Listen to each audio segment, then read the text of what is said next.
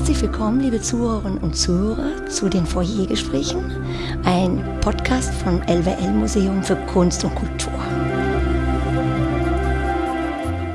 Mein Name ist Ines von Pato. Ich bin Kunstvermittlerin hier am Haus seit sechs Jahren. Und ich freue mich sehr, heute meine Gesprächspartnerin vorzustellen, Silvia Necker. Hallo, Silvia Necker. Hallo. Silvia Necker ist Leiterin des LWL Preußen Museums in Minden. Und wenn ich so an diese ganze Zeit zurückdenke, der Podcast hat angefangen am Anfang der Pandemie Corona, das Foyer war geschlossen, dann gab es Lockerungen, langsam, langsam belebt sich das Foyer wieder und jetzt haben wir sogar Gäste von außerhalb, von Ostwestfalen. Schön, dass Sie aus Ostwestfalen angereist sind und die Zeit für uns gefunden haben für die Foyergespräche. Frau Necker, wenn ich an Preußen denke, fallen mir die Pickelhaube und der Spruch ein, so schnell schießen die Preußen nicht. Ich glaube auch, dass sich viele Menschen unter Preußen überhaupt nichts mehr vorstellen können. Was hat Preußen mit unserer heutigen Zeit zu tun? Na, ich glaube, Preußen hat vor allen Dingen erstmal mit ganz vielen Klischees zu tun. Oder wir verbinden Preußen mit ganz vielen Klischees. Also eben mit der genannten Pickelhaube oder mit Untertänigkeit, mit Korrektheit, mit Bürokratie, Pünktlichkeit, also all das, was wir damit assoziieren und natürlich dann auch mit der ganzen Männerriege. Das ist auch ein Klischee, dass wir sozusagen das nur in Friedrichs und Wilhelms denken, mhm. Preußen. Dabei glaube ich, und das ist dann auch die Antwort auf die Frage, was hat das mit der heutigen Zeit zu tun, ist preußische Geschichte eigentlich pure Migrationsgeschichte. Mhm. Und in dieser Verbindung sehe ich eine wirklich ganz wichtige Bedeutung für die Gegenwart, sich mit preußischer Geschichte zu befassen. Denn dieser Staat war ein extrem heterogener Staat, gab ständig Wanderungsbewegungen. Und insofern ist es interessant, darauf zu blicken, wer wandert wohin, wer darf in Preußen bleiben, wer soll zu Preußen gehören, wer darf mhm. nicht dazu gehören. Also alles die großen Fragen der Migrationsgeschichte. Und deswegen ist das auch ein Thema, das wir als gegenwärtiges Thema ganz stark machen in der neuen Ausstellung. Ja, da würde ich sagen, Künstler sind ja auch ein bisschen Wanderer. und wir haben ja auch viele interessante Themen hier schon im Foyer besprochen. Und heute, wie gesagt, reden wir über das Preußen-Museum in Minden. Was hat das eine mit dem anderen zu tun? Sie meinen das Museum für Kunst und Kultur ja. in Münster ja, genau. mit äh, dem Preußen-Museum in Minden erstmal gar nichts. Auf den ersten Blick. auf den zweiten Blick sehr viel. Also auf den ersten Blick sind wir ein eigenes Haus. Wir haben ein ganz eigenes Profil. Wir mhm. sind im Gegensatz zum Cook eben ein historisches Museum, ein Museum für Kulturgeschichte und haben insofern da einen ganz starken Schwerpunkt. Wir haben auch ein eigenes Programm und sicherlich auch durch die Lage in Ostwestfalen Nordrhein-Westfalen. Ich sage ja immer, wir sind so ein bisschen zentrale Randlage da oben äh, am äußersten Zipfel von Nordrhein-Westfalen. Da kommen andere Leute hin. Wir haben sicherlich äh, anderes Publikum einfach. Aber was uns verbindet, ist die Tatsache, dass wir verwaltungsmäßig verbunden sind. Wir sind äh, sozusagen als kleines Preußenmuseum Teil des großen Museums für Kunst und Kultur. Mhm. Und das ist die Klammer der beiden Museen.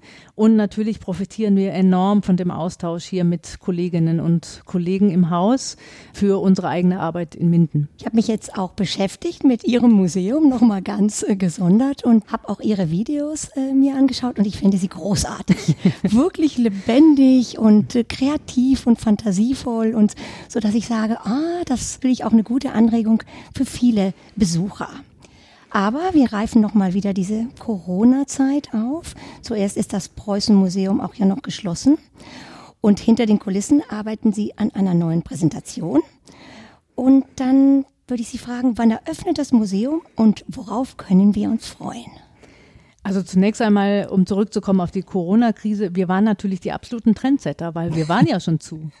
Wir, ja, das kann wir, man auch so sehen, gut. Wir, wir, kannten uns schon total gut aus, wie ja. es ist, wenn man als Museum zu ist. Ja. Also insofern hat uns das nicht weiter geschreckt, sondern wir dachten, hm, schade, weil wir hatten tatsächlich vieles, auf was man sich freuen kann, nämlich eine neue Veranstaltungsreihe, die wir betitelt haben mit Blaupause.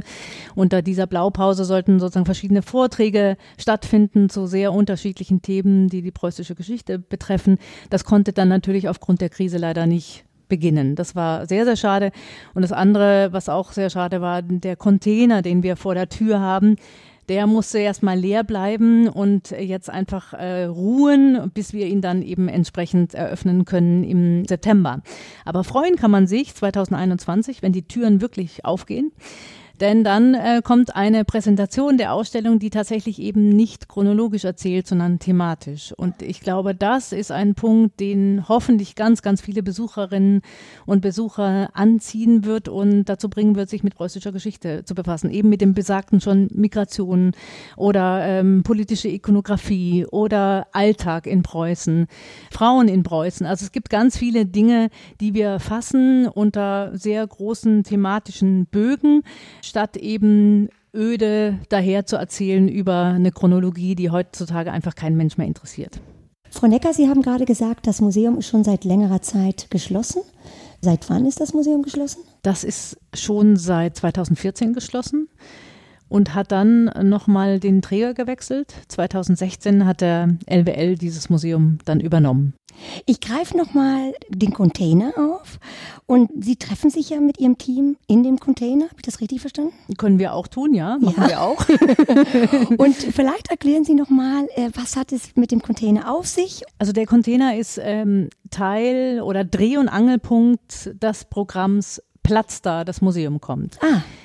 Denn wir haben gesagt, wir eröffnen eben nächstes Jahr und bis dahin ist es aber ganz schön lange hin. Mhm. Und wir haben als Museum jetzt ordentlich Fahrt aufgenommen und ich glaube, die Videos zeigen das ganz schön, was für eine Dynamik in diesem Preußen-Museum in Minden steckt. Auf jeden Fall. Und äh, diese Dynamik äh, müssen wir irgendwie aufrechterhalten, bis dann tatsächlich das Museum eröffnet, wieder eröffnet, neu eröffnet.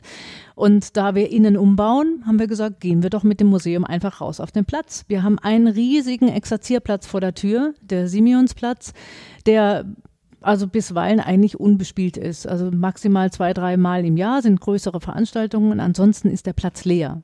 Und viele Mindener vermissen Leben auf diesem Platz. Und als ich angefangen habe im August 2019, habe ich gleich gesagt, also der Platz, der muss irgendwie belebt werden, der liegt mir am Herzen. Und da ist eigentlich die Idee entstanden, wir stellen einen Container auf die Tür als Dreh- und Angelpunkt, als Treffpunkt. Wir können in dem Container was machen, kleine Mini-Ausstellungen. Wir können auf dem Container ein Konzert machen. Wir können uns um den Container herumsitzen und Lesungen machen. Wir können auf den Container Filme projizieren. Also dieser Container hat ganz viel Dynamik sozusagen und ganz viel ähm, Möglichkeiten, mit denen man spielen kann und zeigt auch, dass Museum tatsächlich in Bewegung ist. Wir haben ja also ein extrem altes Gebäude, ein extrem gesetztes Gebäude. Und dieser Container zeigt so, ha, Preußen kann eben auch pfiffig sein. Ja, ja? Äh, man denkt immer so, Preußen ist so fest und ne, ja. in eine Richtung stur und plötzlich löst äh, dieser Raum auch was auf und Sie haben auch gesagt, dass dieser Container reist oder reisen kann. Wird er dann auf einen LKW getragen, also genau, transportiert? Der wird, auf, der wird tatsächlich auf einen LKW verladen. Und es gibt schon einige Gemeinden rings um Minden herum oder in Ostwestfalen, die gesagt haben, gerne hätten wir diesen Container. Und natürlich ist der Container in dem Moment dann Botschafter für unser Museum. Stellen Sie sich vor, der steht dann also in Hille vier Wochen in der Nähe von Minden, steht da auf dem Marktplatz und dort finden ganz viele Kulturveranstaltungen statt, ja, und verweisen gleichzeitig natürlich auf unser Museum. Oder wenn wir eine Sonderausstellung haben, dann kann dieser Container ein Teil dieser Sonderausstellung sein, sozusagen der wandernde Teil der Sonderausstellung und kann in der Region schon mal so Botschafter spielen und sagen, kommt doch mal nach Minden, da ist eine tolle neue Sonderausstellung. Deswegen glaube ich wirklich, dass dieser Container unheimlich gut zu verwenden ist für, für Museumsarbeit und zwar eben ganz flexibel für unterschiedliche Fälle. Jetzt ist es erstmal, geht es darum, Platz da das Museum kommt. Wir sind bald wieder offen, das ist die Botschaft.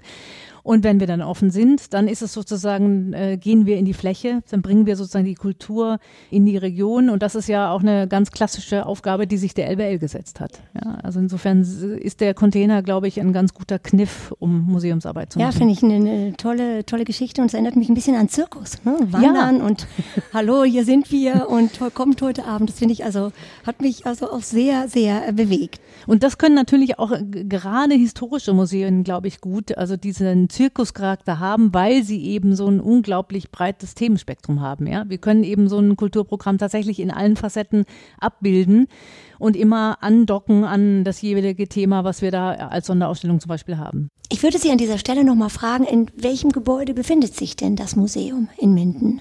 Das Museum ist tatsächlich in einer alten Defensionskaserne untergebracht, also ein Gebäude von 1829 gebaut und eben mit diesem besagten großen Exerzierplatz vor der Tür. Kommen wir noch einmal auf die neue Präsentation zurück. Sie heißt Potsblitz Preußen. Was verbirgt sich dahinter und ist es tatsächlich möglich, das strenge Preußentum sinnlich darzustellen? Wie passen Emotionen zu den Preußen? Oh, Emotionen passen unheimlich gut zu Preußen, glaube ich. Also es ist natürlich diese Fassade und dieses, dieses beherrschte und möglicherweise auch dieses wahnsinnig protestantische ja, dass Preußen ein bisschen nach außen hin verbarrikadiert. Aber ich glaube, es ist gut, die andere Seite von Preußen auch zu zeigen und auch zu bearbeiten und in die Ausstellung und auf den Platz zu bringen. Also insofern haben Emotionen bei uns großen Platz und ich glaube auch, dass es notwendig ist, jetzt gedacht als Ausstellungsmacherin, dass Ausstellungen tatsächlich Emotionen erzeugen sollen und dürfen. Wir haben es natürlich jetzt hier mit einem Thema zu tun, wo das sehr gut geht. Ich habe ja auch länger am Obersalzberg gearbeitet. Da haben wir uns zum Beispiel sehr, sehr lange darüber gestritten, wie sehr darf ein Ort wie der Obersalzberg emotional sein. Da ist es natürlich viel schwieriger. Das ist ein ganz anderes Thema und das ist sehr, sehr heikel. Aber ich glaube, hier Preußen, da habe ich wirklich überhaupt keine Schwierigkeiten, das äh, sehr, sehr sinnlich und auch sehr emotional zu spielen. Was ja dann nicht heißt, dass nicht die anderen Dinge auch, also das Analytische genauso viel Platz hat.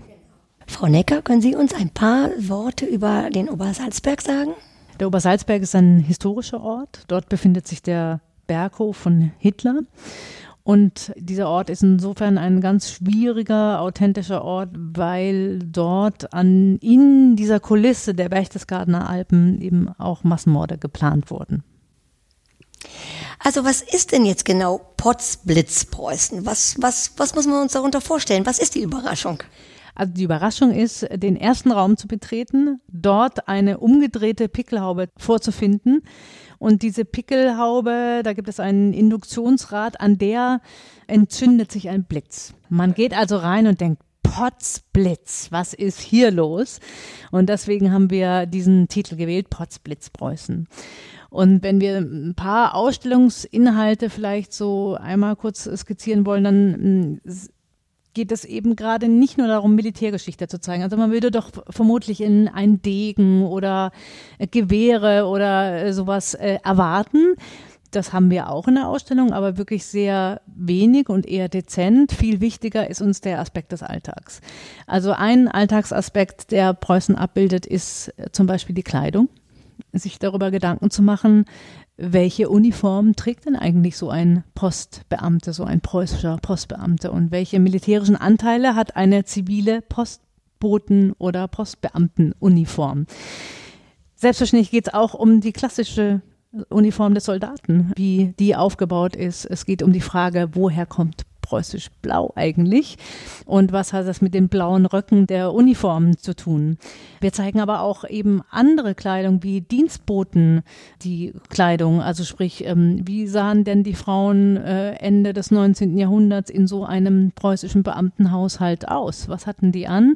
Also Kleidung als soziale Distinktion. Man kann erkennen, welchen Stand man hat anhand der Kleidung, die getragen wird. Also das ist auch sicherlich ein wichtiger Teil der Ausstellung und zeigt auch nochmal, dass wir Preußen auf eine andere Art reflektieren wollen als eben nur über diese Militärgeschichte. Und ein weiterer Aspekt ist das, was man am ehesten im Alltag findet und gar nicht sofort mit Preußen verbindet, wenn man genauer hinguckt, aber dann doch merkt, huch, das kommt ja daher aus der Zeit, zum Beispiel Bierflaschen mit dem Konterfei von König Friedrich II. Äh, zu finden sind oder Adler in allen Ausführungen, die irgendwelche Dinge, Alltagsdinge sozusagen schmücken. Fanschal zum Beispiel von Preußen Münster, von dem Fußballverein. Die Pickelhaube von FC Schalke. Die haben eine Plastik-Fan-Pickelhaube, ja, mit der man ins Stadion gehen kann. Die werden wir natürlich auch ausstellen. Also all diese Dinge, wo man dann doch, oder es gibt auch Wasser, habe ich neulich gesehen, Preußen Quelle. Also ein Mineralwasser, wo das auf einmal sich sozusagen zurückführen lässt auf Preußen offenbar. Also wir, wir haben so eine Art, wie so ein vollgestopftes Kinderzimmer, ja, so ein richtig vollgestopftes Kinderzimmer mit all diesem Klimbim und Tinef. Und daran wollen wir zeigen, dass es eben sehr wohl eine Verbindung gibt zwischen unserer Gegenwart heute und eben den Dingen, die in der Ausstellung zu sehen sind. Also auch für mich persönlich, Preußen sind uniformierte Männer. auch wieder ein Klischee. Was ist mit den Frauen der Zeit? Also die Frauen gilt es tatsächlich zu entdecken. Und es ist ja auch der Klassiker, dass einem gerne mal gesagt wird, na ja, also wir haben gar keine Exponate. Als ich nach Minden kam, habe ich gesagt, also ich weiß ja nicht, da in diesem einen Raum, da hängen wir nur Porträts von Männern auf. Ich finde, die hängen wir alle mal ab. Oh. Und dann war Schweigen, glaube ich, sofort. Blockade selbstverständlich auch erstmal, besonders bei den männlichen Kollegen. Dann habe ich aber beharrlich darauf bestanden, dass mir eine Liste vorgelegt wird mit Frauenporträts. Also bitte, muss doch in Münster und in Minden mal im Depot irgendwas geben. Und es gibt auch was. Nur das Interessante ist, dass das einfach nicht wahrgenommen wird. Und ich glaube, es ist ganz, ganz wichtig, dass wir als Kuratoren und Kuratorinnen anfangen, eben diese Geschichte selbst auch aufs Tapet zu bringen. Also wenn wir Frauen nicht zeigen, dann existieren sie nicht in der Geschichte. Wenn wir sie nicht in Ausstellungen bringen, wenn wir sie nicht als Teil von Vortragsformaten und anderen und Publikationen machen, dann kommen sie nicht vor. Und dann wird man in zehn Jahren wieder der nächsten Kollegin sagen, ja, wissen Sie was, also Frauen, nein, da, da haben wir nichts in der Sammlung, da finden wir einfach gar nichts. Also insofern, sie sind zu entdecken und deswegen haben wir gesagt, ein Raum heißt Galerie der Preußinnen oh, und da werden wir schön. ausschließlich Frauen zeigen und ihre Biografien. Also deswegen finde ich es auch ganz toll, dass jetzt eine Frau, in diesem Fall Sie, das Preußenmuseum leitet. Vielleicht können Sie noch mal dazu äh, sagen, was Sie dazu bewegt hat, sich in Minden zu bewerben und für das Preußenmuseum Ihr Weg dahin. Also erstmal habe ich überhaupt mal nachschauen müssen, wo Minden liegt. ich dachte, mir genauso wo gehen. ist denn bitte Minden? Was ist das für eine Stadt? Und dann habe ich erst festgestellt, okay, Ostwestfalen. Und dann war ich in Wien meiner Freundin und habe zu der gesagt, also weißt du was, also ich bin Expertin für Stadtgeschichte. Ich kenne mich sehr gut aus mit Architektur, mit NS-Geschichte. Ich war ja lange am Obersalzberg, hatte ich schon gesagt. Also da war ich wirklich spezialisiert auf diesen Teil der deutschen Geschichte. Aber preußische Geschichte, damit hatte ich doch nie was zu tun. Also ich glaube, ich bewerbe mich da nicht. Äh, das hat ja gar keinen Sinn. Und dann sagt die, doch, macht es, weil ich glaube, die suchen gar niemand, der sich mit preußischer Geschichte auskennt, sondern die suchen jemand, der ein Museum neu erfinden kann. Und das ist was, was du kannst. Und dann habe ich gedacht, ja, stimmt, das ist was, was ich kann und deswegen bewerbe ich mich da. Und ich glaube, es war ein wichtiger Schritt für dieses Museum, dass jemand kommt, die Ideen hat und die auch äh, genug Energien verbraten kann, um so ein Museum dann, so ein Haus neu zu erfinden, neu aufzustellen, neue Leitlinien zu entwickeln, neue Formate zu bringen und auch als Person dafür steht. Ich glaube, das ist das Erfolgsgeheimnis, dann zu sagen, die, dieses steht und fällt auch damit, dass eine Person das antreibt. Mhm. Es ist schön, dass man das erkannt hat bei Ihnen auch. also Sie sind nicht nur Historikerin, sondern auch Klangkünstlerin. Was können wir uns darunter vorstellen? Viel Krach. viel Lärm. viel Lärm. Schön. Und diesmal nicht Lärm um nichts, sondern tatsächlich um ich Themen. Ich wollte es nicht sagen. Nein, also ich mache tatsächlich sogenannte Klanginstallationen oder Klanglandschaften. Das heißt, ich beschäftige mich aus der Perspektive von Klang mit auch historischen Phänomenen. Also eine meiner letzten Arbeiten war eine Arbeit zum Brexit. Ich war ja in Nottingham, bevor ich nach äh, Minden kam. Und ich versuche sozusagen aus Klangmaterial, das ich entweder selbst aufnehme oder in Archiven finde und dann auch durch eigene Einspielungen eben Klanginstallationen zu schneiden und zu kreieren, die dann in Galerieräumen gezeigt werden, in Museen oder auch, äh, ich habe auch neulich mal eine Komposition für ein Theaterstück realisiert. Ja, also, schön. Ja. Ich habe gehört, dass Sie bei Ihrer offiziellen Vorstellung in Minden ein preußisch blaues Jackett getragen haben. Stimmt das? Stimmt nicht ganz. Tatsächlich habe ich dieses Jackett zum Vorstellungsgespräch ah, getragen. Ah, okay. Ich habe es in Nottingham gefunden, habe dieses Jackett gekauft und dachte, na, ich weiß ja nicht, so ein preußenblaues Jackett. Ich hatte noch nie ein blaues Jackett in meinem Leben. Und dann sah ich wirklich diese Ausschreibung, dachte, super, das Jackett hast du schon, jetzt kannst du dich auch bewerben. Genau. Ist doch, ist Das ist doch, ein Grund. Das ist doch perfekt. Also mit so einem Jackett kannst du dich blicken lassen, habe ich auch gemacht und wurde es ja auch prompt.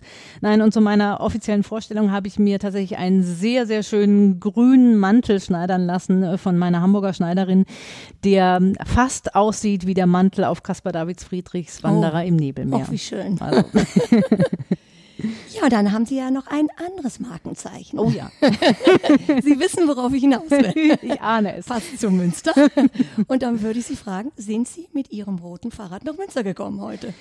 Ich bin nicht ganz damit gekommen, nicht diese 100, sind es 30 Kilometer geradelt hierher, aber ich habe es mitgebracht in meinem Kofferraum. Es ist praktischerweise ein rotes Klapprad, ein Prompton Bike.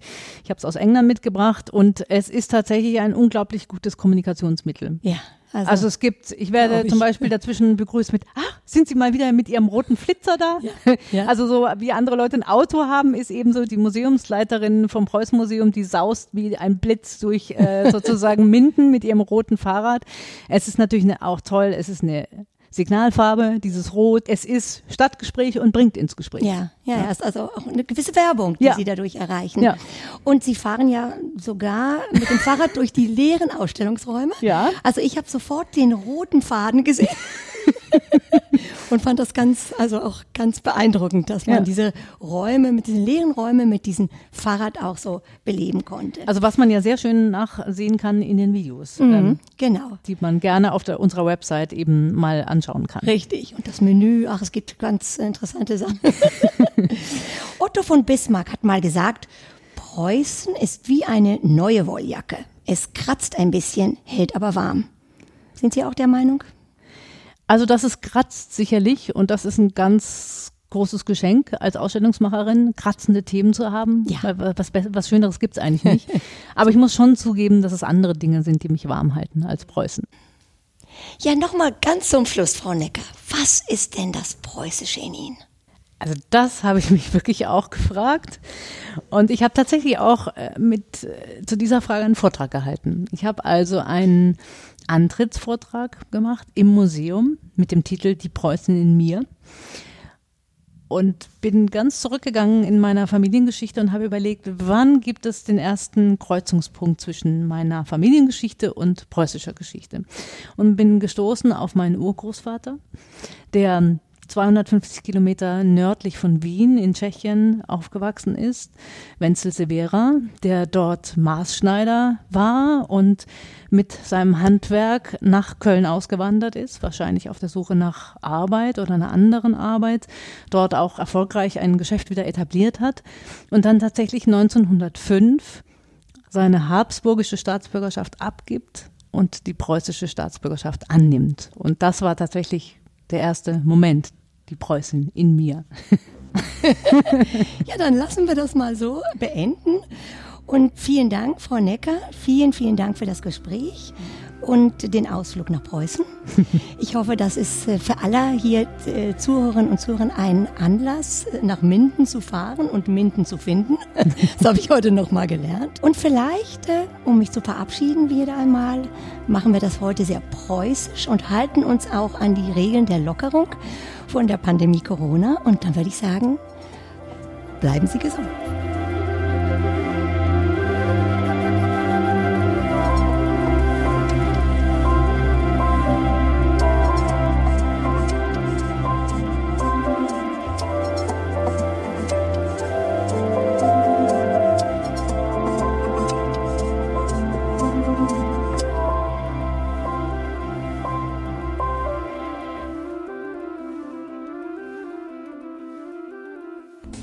Hörten eine Produktion vom Podcast Studio.NRW.